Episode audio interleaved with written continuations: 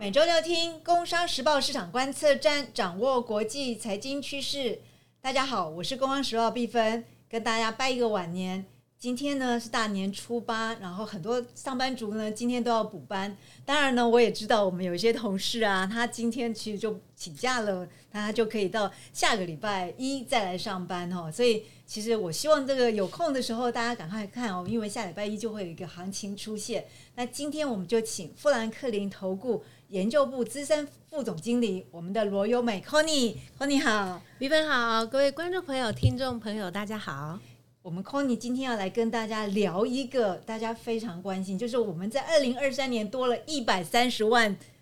这个投资人在买的债券基金哦。那大家都知道，债券今年其实二零二四就是有一个降息的题材。那我们之前的好几次节目都有跟大家讲，现在其实最重要就是要锁住利率嘛。可是跟好像跟债券基金又不太一样，而且我们也知道这个债券里面它还有什么 ETF 啊，各式各样。那二零二三年因为债券很热，大家就把债券这一族的相关产品都一起热了。所以 c o n y 今天 c o n y 来跟大家聊一下，我们如果看这样的一个。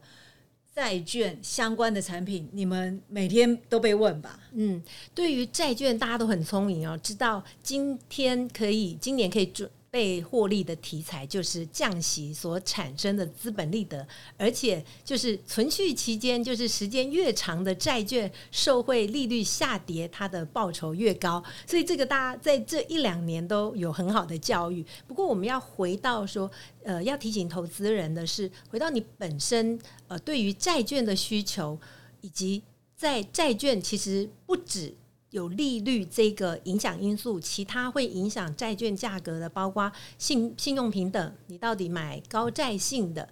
或政府债，还是买低债性一点的所谓的非投资级债？另外就是你担心美元贬值吗？你是买？美元债还是必须开始买全球债，甚至新兴债是本地计价的新兴债等等的。其实，在债券的一个投资跟自己的需求跟整体的资产配置都有蛮大的关系。那以及买 ETF 跟买基金，同样都是呃债券这个议题。那我们需要考虑哪些因素？我想也有很多投资人有问到相关的，我想今天也都可以跟大家分享。对啊，这。大家都过年的时候，大家都在吃喝玩乐。可是我们自己啊，我们有自己又发现呢，哎，有人就在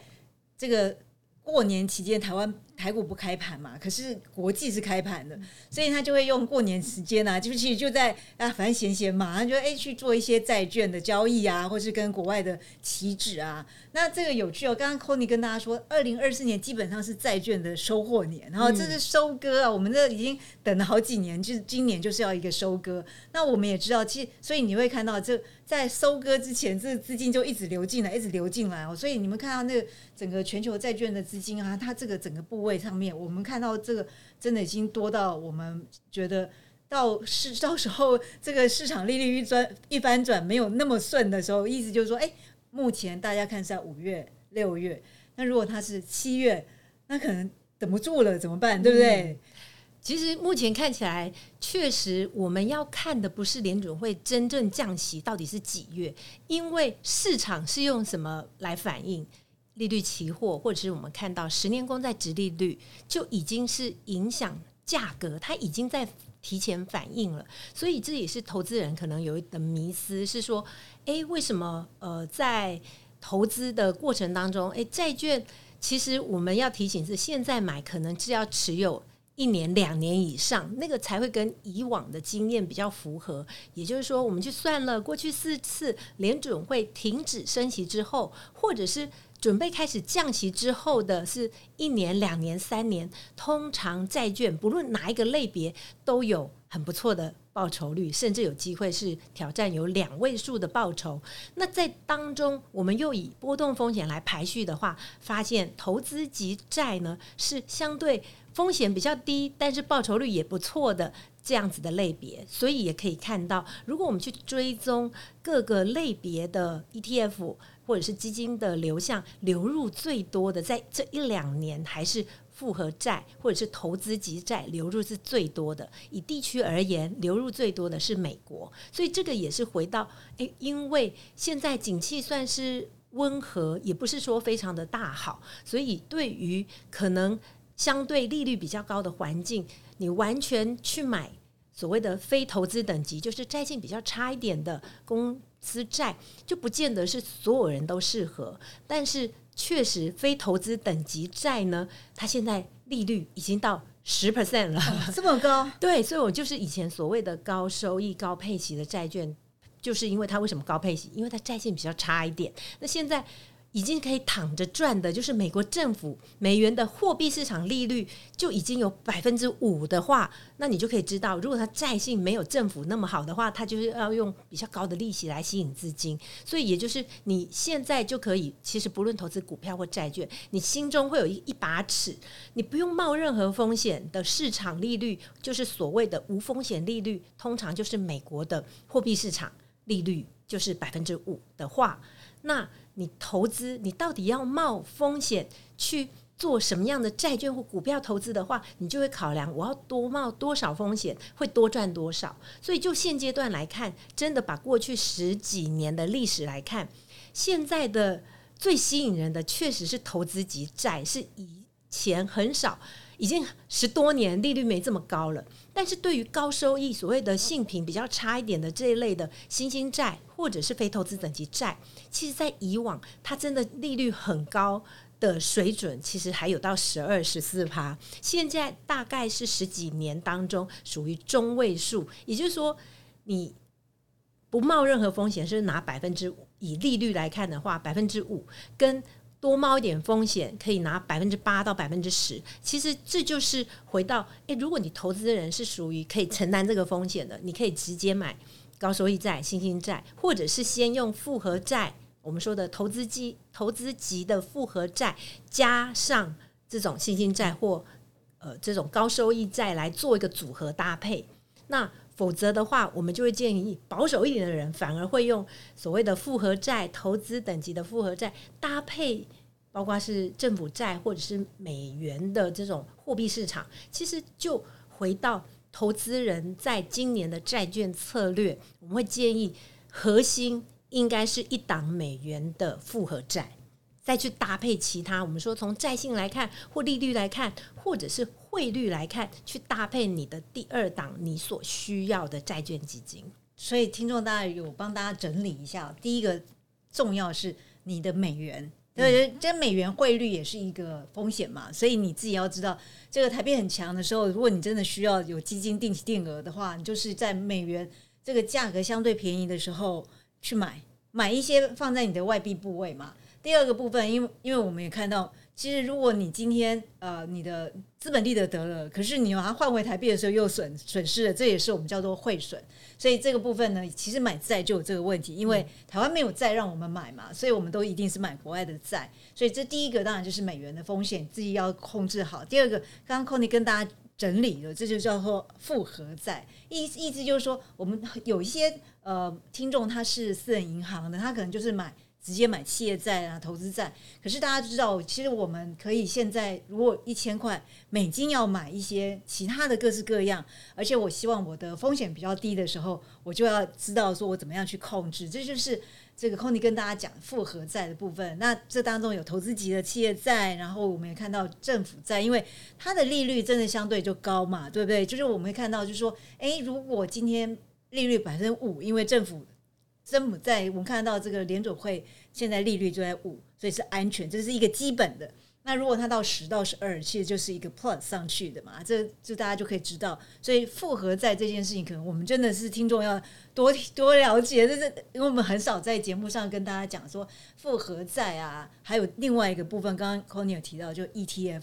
对，所以那债券 ETF 的部分，我们我们知道二零二三台湾整个市场规模已经到了两兆，嗯。那这两兆真的，我刚刚说一点都不宽哦，一百三十万的台湾的人投投资这个部分，所以为什么我说 Conny 很难造？因为 你们会看到这个市场上就是大家一直在问，所以这个部分我们到底怎么样去看它的差异？我就先回到解释什么叫做复合债基金哦，因为复合债基金里面它就是有四大块，我们分别是一二三四，尤其是现在我们看好的比重的复合债。就是一是新兴债的比例在一成以内，甚至只有两三个 percent，因为我们现在提到相对机会多一点，还是在美国跟其他可投资的可投资级的债券，所以这个一是新兴债的比重是一成以内，二呢是美国公债，美国公债的比重在两成左右，那三成的什么非投资等级债，所以你可以发现，诶，美国公债是债性高的。非投资等级债是债性低的，所以在复合债里面，在债性的部分是有帮你平衡掉刚刚提到的，诶，非投资等级债利率很高很好啊，十 percent，但是它债性不太好怎么办？所以我们就是用两成的公债，其实诶，公债其实现在的也至少有五点多个 percent。那它可以平衡非投资等级债的债性风险，所以两个里面都有的话，诶，利率又可以比较高。那四成就是比重最高的，当然就是投资级的公司债。所以你可以发现，现在的复合债，我们认为既然历史以前来看的话，降息对所有的债券都有利。所以我如何在影响债券的因素，利率、汇率以及在存续期间，呃，所等等等，还有债性这些因素当中，配合一配置一个最可以投资人不用去关心景气怎么变化，然后市场怎么变化的核心的债券。那我们建议就是一个一二三四这样配置的复合债。那 ETF 我们也可以知道，今年最热门的就是为了降息所最有利可以赚资本利得的。长天期美国公债 ETF，所以它在复合债当中的哪一块呢？就是我们刚刚说的一二三四当中二美国的公债，而且它是在这个二当中选择二十年以上的，所以复合债它是一个投资人可以长期持有，是因为有经理人帮你调配不同债券，在不同的景气利率循环因素之下，它可以帮你调整配置比重。但是如果今天你选择了其中一个题材来投资，而且你是选择公债当中最长天期的，你可以知道说，它当然利率下跌这段期间，它可以涨幅非常的快。但是如果你看错方向，利率在震荡期间，它还没有真正的触顶，其实有可能你买了之后，利率还在往上攀升，你就可以发现长天期二十年。公债 ETF 的三年报酬率其实还是赔钱，就是你可能太早进来，所以也就是说，投资人你要知道，我们常常说的投资债券基金是属于波动比较低，可以长期持有，不用管它这件事情，不等于债券 ETF。那原因是，如果你买的债券 ETF 是非常标的单一，而且天期特别长的，其实它反而就是一个报酬亏损波动比较大的。所以你必须自己当基金经理人，你必须在利率能够掌握的非常精准，也就是对于十年公债值利率的波动要能够掌握的比较精准，而且呃，也就是说，它二十年你现在去锁利，利率一降之后，你可能赚一成两成，你可能可以部分获利了结，否则它其实这个 ETF 就是一直会补二十年的，也就是说，如果两年、三年、四年后未来有一个。利率循环开始升息，这个 ETF 还是叫做美国二十年公债 ETF，所以它就会在升息、利率走高的环境之下，它会受伤非常重。所以这时候你要知道，你买这种 ETF，你自己就是基金经理人，你必须因应利率的涨跌去买进跟卖出。所以我必须开始跟大家提说，呃，债券波动不大这件事情是不存在在某些。ETF 的对啊，大家其实听众一定觉得说，哎，为什么为什么 Conny 会聊到这一块？因为我一开始在想这个节目的那个题目的时候，我就跟 c o n y 说，哎，其实我们觉得买债券啊，基本上它就是一个稳定嘛。然后高报酬这件事情根本不是我们买债券的目的嘛。然后我们大家都知道，我们在看全球市场的时候，其实大家都要知道我们为什么要做这件事。我今天比如我们聊到印度，我们是因为知道这个印度就是一个新兴市场，以后很强的。我也知道整个全球经济在改变。但回到讲债券这件事，如果我今天说，哎，我是为了稳定，可是其实真的很多听众跟我说，我买了债券 ETF 就是跌。就是跌，我到底要不要卖掉？然后他我就非常非常的惊讶，就是他就说：“哎，不是说债券很好吗？为什么会这个问题？”他就说：“尤其是空，你刚刚讲二十年期，大家不要忘，二十年期它就是一个循环，它一直在走二十年嘛。所以好，这样子回来问题了，债券可不可以波段操作？嗯，其实是有机会的，所以也不是说 ETF 都不行。现在就是建议投资人要有一个正确的观念之后，你就可以会操作了。因为我们刚刚说，我们会建议债券一个核心是复合债，因为它在债券的类别。跟存续期间，跟经理人是可以帮你自动调整，但是确实今年最大的议题，既然就是降息，所以你确实可以多买一个 ETF 或者是债券基金，是存续期间特别长的。那这时候你就可以针对这个基金呢，你确实要特别去关注直利率、十年公债直利率的变动。也就是说，我们会建议，可能十年公债直利率要涨超过，可能要在四点一、四点三，甚至。会不会碰到四点五也是有可能，你必须比较去留意掌握到十年公债值率的波动，不要在十年公债值率已经跌到呃三点五，我就觉得已经可能过度反，对，那时候就是债券相对已经反映。大部分降息的利多，其实那时候是一个获利了结的时点，并不是追进的时点。所以你对于存续期间，你如果买很长的，你就要非常关注十年公债值利率的变动。那另外，我要举一个例子，就是。蛮好的，你可以去看那一段时间，就是去年十月底到十二月底这两个月，刚好是美国十年公债值率从高点有百分之五降到三点八，所以也就是说，你它已经市场模拟了一个，如果真的利率下降了一点多个 percent 的话，什么债券基金、什么债券 ETF 会涨？其实这段时间我们也看了一些长天期美国公债的 ETF 涨幅大概有十六、十七个 percent。后来我们就想说，哇，那不错，应该两个月可以赚十六、十七 percent，可能可以获利了结一部分。那这就是我们会建议长天期公债 ETF，你必须跟着十年公债，直接要做波段操作。那回到基金的话，确实你如果是买复合债，就可以比较它这一段期间可能就没有涨这么多，也就是说你不用那么关心利率到底已经。是不是真的降息了？要关心这些时点的问题，你可以继续，你就是可以长期持有，就比较符合我们去算。哦，以往美国联准会停止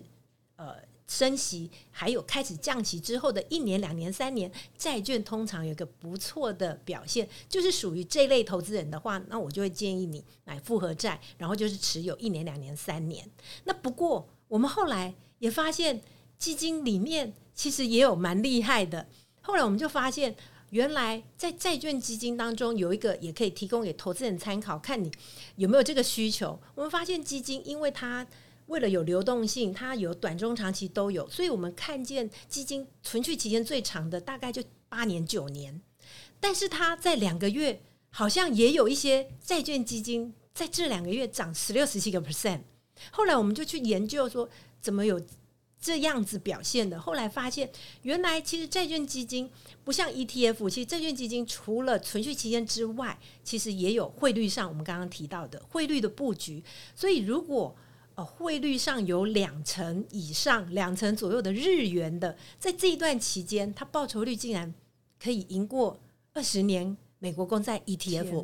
那另外一个理由，我们觉得它会不会复制？有可能是因为美国在降息的期间，通常美元会转弱。美元转弱之后，你认为美元转弱，通常你对于哪个货币的升值最有信呃最有信心？以现在来看，你欧元、英镑、对日元、澳币、纽币、南非币，其实台湾投资人的。美元以外的币别大概就这些，可是以国际的债券来看的话，我们发现，在这一波，大家认为，包括日元，因为有政策上，如果它政策改变，可能日元有升值的空间。之前也看过一波，那这就是我们模拟过，如果呃上去年十月到十二月，几乎就是一个模拟是。如果联准会降息，美元在这段时间也比较弱，其他的货币反弹的话，日元反弹其实蛮强的。对，所以提供给投资人一个选择，就是说基金里面也有波动比较大一点的，那你也可以除了我们刚刚说的复合债之外，如果你想要有存续期间长一点，而且它可以一档里面除了有利率就是降息的利多，还有汇率，尤其日元的利多的话。那也可以选择这一类也长存续期，而且里面有日元债的或日元的方式持有的，呃，这种比较是全球型的债券基金。所以这个也提供给各位参考，就是呃，有一些是基金才会有，因为它有经理人布局的，基 ETF 比较难会有。那你如果是真的要赚这一波最多，其实你确实可以买这一买二十年的公债 ETF，不过你就是要去关注相关的指标讯息，然后去做搭配。嗯，所以我觉得没有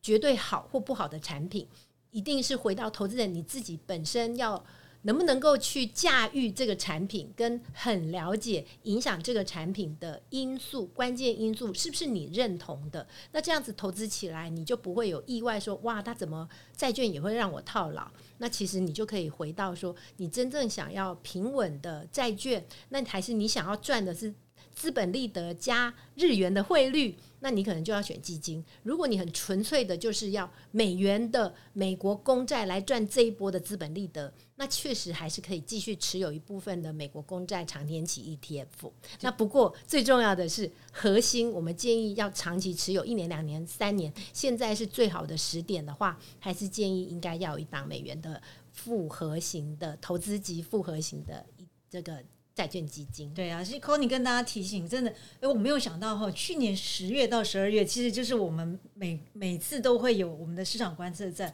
然后哎，真正是最好模拟这个整个利率变动的时候，它这个产它的这个资产的影响，所以我们也建议大家可以回去听一下我们前面几集的市场观测站，在十月到十二月的时候，我们在谈这些资产变动的时候。我们看到它的，比如说，尤其是单一的债券，不是像刚刚 Conny 讲，但债券基金，你会看到它有很多的债券，基本上它就是在一个快速的资本利得的成长，哦，那这个还没有在利利率在变在调整，它已经在动，那后来当然就又下来，所以这就是跟大家讲说，哎，回去看看你自己是不是买了债券基金，还是你的 ETF，还是你自己是买了债券，那可以理解说，哎，接下来这个如果不管今天是五月六月要降息。那这个部分对大家的影响，那还有真的，我们就说债券其实因为我们都是买境外，所以它的汇率的这个影响，汇率风险也是一个我们要考虑的。那组合债这件事情是 Conny 今天要教大家的。组合债里面，其实它有非常多的可能是发生什么一二三四哈，刚刚大家可以回去听一下这一二三四的意义。然后 Conny 跟大家讲哦，如果你真的有已经有波段的话。其实也不建议，也不是说不建议大家波段操作，基本上就是大家可以理解说，哎，你是不是要利资本利得，或是你希望你买的这个部分跟全世界的市场它到底有什么样的变动哦？所以这就是 Conny 今天给大家呃一个很大的建议。那 Conny 最后有没有跟大家提醒，如果我今天真的是买债券基金，嗯，您刚刚有说的，再帮我们提醒要注意性平。注意经济变动，嗯，注意利率，注意汇率，这样四个对不对？就今年对，确实影响债券一直有是这几个因素。那就现阶阶段来看的话，因为景气还算温和，所以呃，投资人今年确实可以比较聚焦在降息这个利多，就是资本利得的题材的话，那顶多就是美元相对如果万一比较弱势的话，还有。其他包括日元在内的货币升值题材的话，我如何用债券介入？最基本的建议，其实你可以第一档先有美元的复合债，是美国的复合债是投资等级的，做一个核心。那接下来就今年的题材，你可以再布局一档相对长天期，然后也就是就基金而言，大概八九年，然后可以是包含有日元在内的这样子的全球债。那另外，其实还有一个是大家也有兴趣，波湾债也是存续期间相对是比较长天期，在去年十到十二月表现非常好，因为大家知道最有钱的政府其实上就是波湾这些政府，所以如果是担心美国政府一些呃财务问题的，其实在全球的政府当中呢，呃其实是可以留意波湾债。嗯，谢谢 Conny 哦，真的最后才是听到最后的听众才是得到最好的收获。那我们希望大家在龙年呢，真的就是一个非常顺利的一整年，然后能够持续听我们的市场观测站，然后大家可以有很好的知识在我们的全球观测的部分。今天谢谢我们的听众，那我们下周见哦，Conny，我们一起再见，拜拜。